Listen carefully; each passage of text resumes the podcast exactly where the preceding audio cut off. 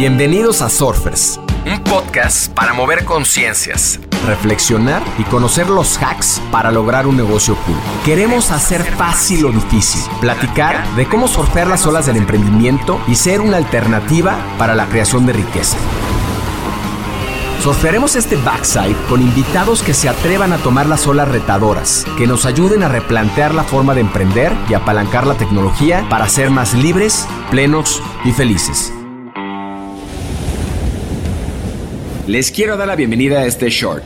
Los shorts son como estas olas cortas en el surf, reflexiones de no más de 10 minutos sobre temas relevantes, casos, noticias, investigaciones que nos acerquen más a los 10 principios de negocios cool. En este short hablaremos sobre la familia del emprendedor. En México las empresas familiares contribuyen cuando menos con el 85% del Producto Interno Bruto y representan, estaba leyendo hace unos minutos, hasta el 97% de las unidades de negocio que hay en el país. Entonces imagínense la importancia de la familia en los emprendimientos. La importancia tiene que ver con la estabilidad del emprendedor. El concepto de familia, pues sabemos que es ancestral, se remonta a las primeras sociedades humanas que hubo, en donde había un equilibrio, el cazador salía por el mamut, la mujer recolectaba y se quedaba la crianza de los hijos, y entonces había cierto equilibrio en esas funciones. Hoy ya tenemos mujeres que cazan mamuts y hombres que recolectan semillas, pero al final del día se trata de buscar ese mismo balance en este sentido.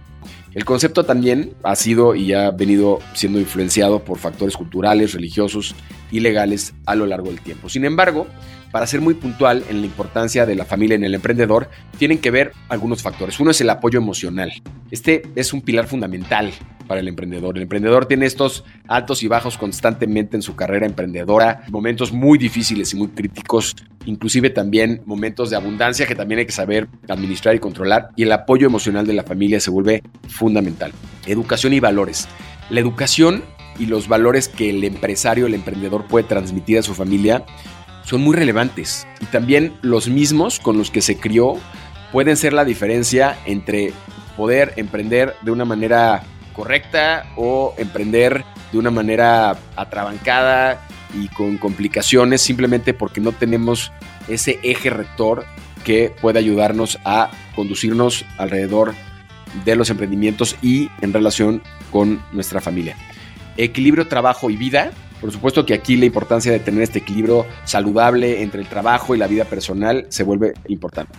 Apoyo financiero tiene que ver con estos momentos clave de la carrera de una persona. Hablábamos con Guayo Solares en uno de los podcasts que su esposa en la etapa de emprendimiento fue la que tuvo que trabajar y sacar adelante los gastos de la empresa, perdón, de la, de la familia, mientras Guayo estaba enfocado en el emprendimiento. Hoy, por supuesto, la historia cambió radicalmente. Hoy Guayo es un empresario muy exitoso pero tuvo que pasar por este episodio de apoyo financiero. Y lo mismo Miki de Narváez nos contaba cómo cuando quiebra la empresa, al momento de hablar con su familia, con su esposa y sus hijos y plantearles la realidad tan cruda que tenían que vivir en ese momento, de tener los chicos vender coches, vender casa y utilizar el bus y tal, el apoyo que recibió de su familia fue fundamental para que pudiera salir adelante y pudiera seguir en este crecimiento como emprendedor.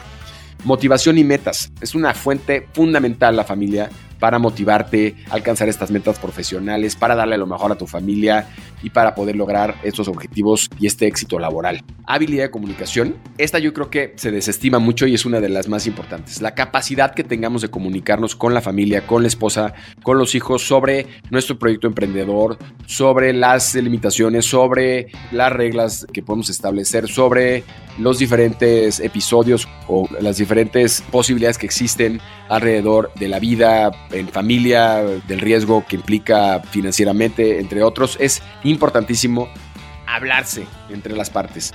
Resiliencia. Sin duda la familia nos enseña a ser resilientes y a enfrentar la adversidad con fortaleza. De otra manera, solos sería muy difícil encarar. Sabemos que el emprendimiento es un camino muy solitario, pero sin la familia probablemente sería un camino muy difícil de sobrellevar o inclusive imposible, o por lo menos no tan pleno como es cuando existe la familia apoyando al emprendedor.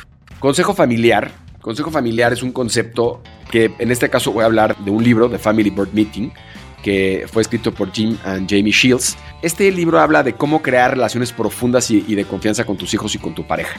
Y la clave para desarrollar estas relaciones profundas de confianza tiene que ver con algunas estrategias.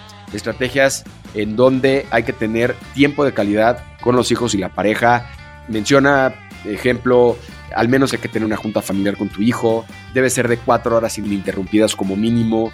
Uno a uno con cada uno de tus hijos, sin electrónicos, completamente presente y cerrando con una reflexión. Estas son algunas ideas muy concretas. Ahora, las juntas familiares pueden ser implementadas desde los dos años y medio, dice el libro, no hay límite de edades, y nunca se es demasiado viejo para tener este tiempo de calidad con la misma.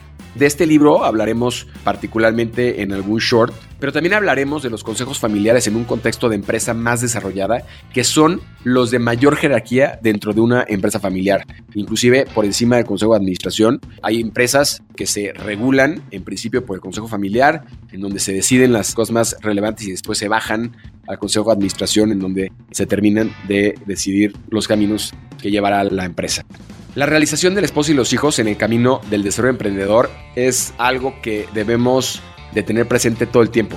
Los emprendedores nos equivocamos, nuestra mayoría, al pensar que nuestro viaje, nuestro proyecto emprendedor es el prioritario y es en donde todos se tienen que sujetar y someter. Y no, hay que alinear los intereses del esposo y los hijos, hay que respetar los tiempos y las necesidades de crecimiento de cada uno en las diferentes etapas las personas van creciendo de diferente manera y tienen diferentes necesidades. No hay que esperanzarse al legado. Es bien importante. Muchos empresarios dicen, es que yo quiero crear mis empresas para crear un legado, para que mis hijos lo puedan disfrutar o puedan participar del negocio. No lo hagan, no lo hagan en ese sentido porque los hijos puede ser que tengan otros intereses. Lo que sí hagan es tengan empresas con procesos, empresas profesionales, institucionales, que aunque su familia no quiera manejarlas, puedan tener sustento a lo largo del tiempo si quieres involucrar, por ejemplo, a tu pareja o quieres involucrar a tus hijos en la familia, tiene que ser por interés, resultados y logros, no porque son tu familia.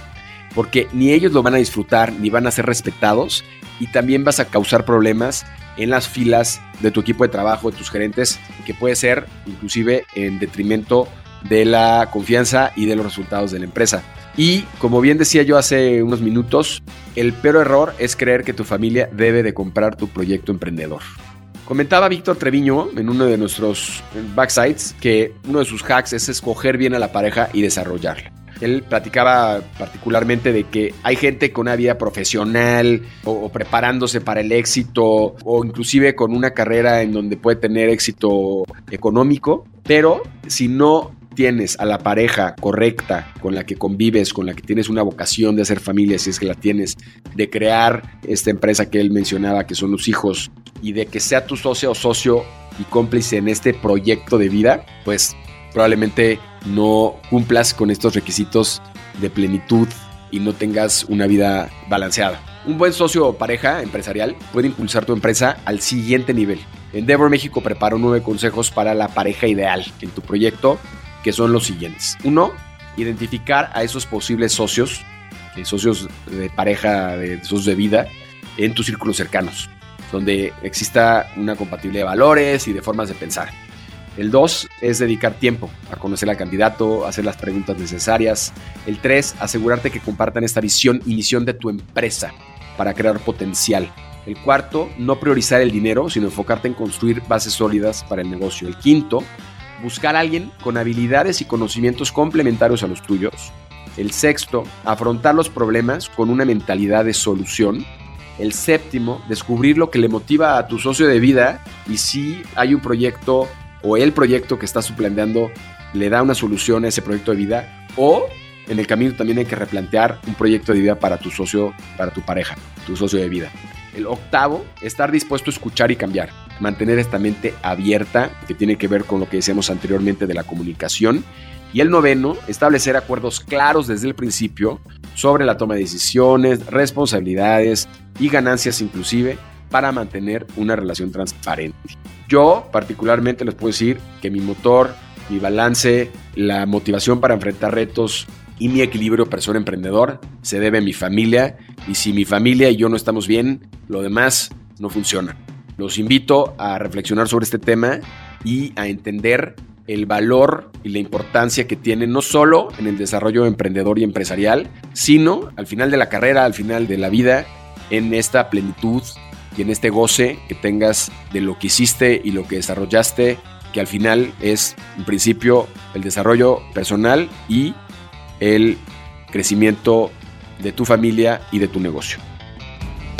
Haz comunidad con nosotros, suscríbete en Spotify y sigue Negocios Cool en Instagram. Compártenos historias y personajes con quienes quieres conectar. Soy Roger Alarcón y recuerda disfrutar tu ola.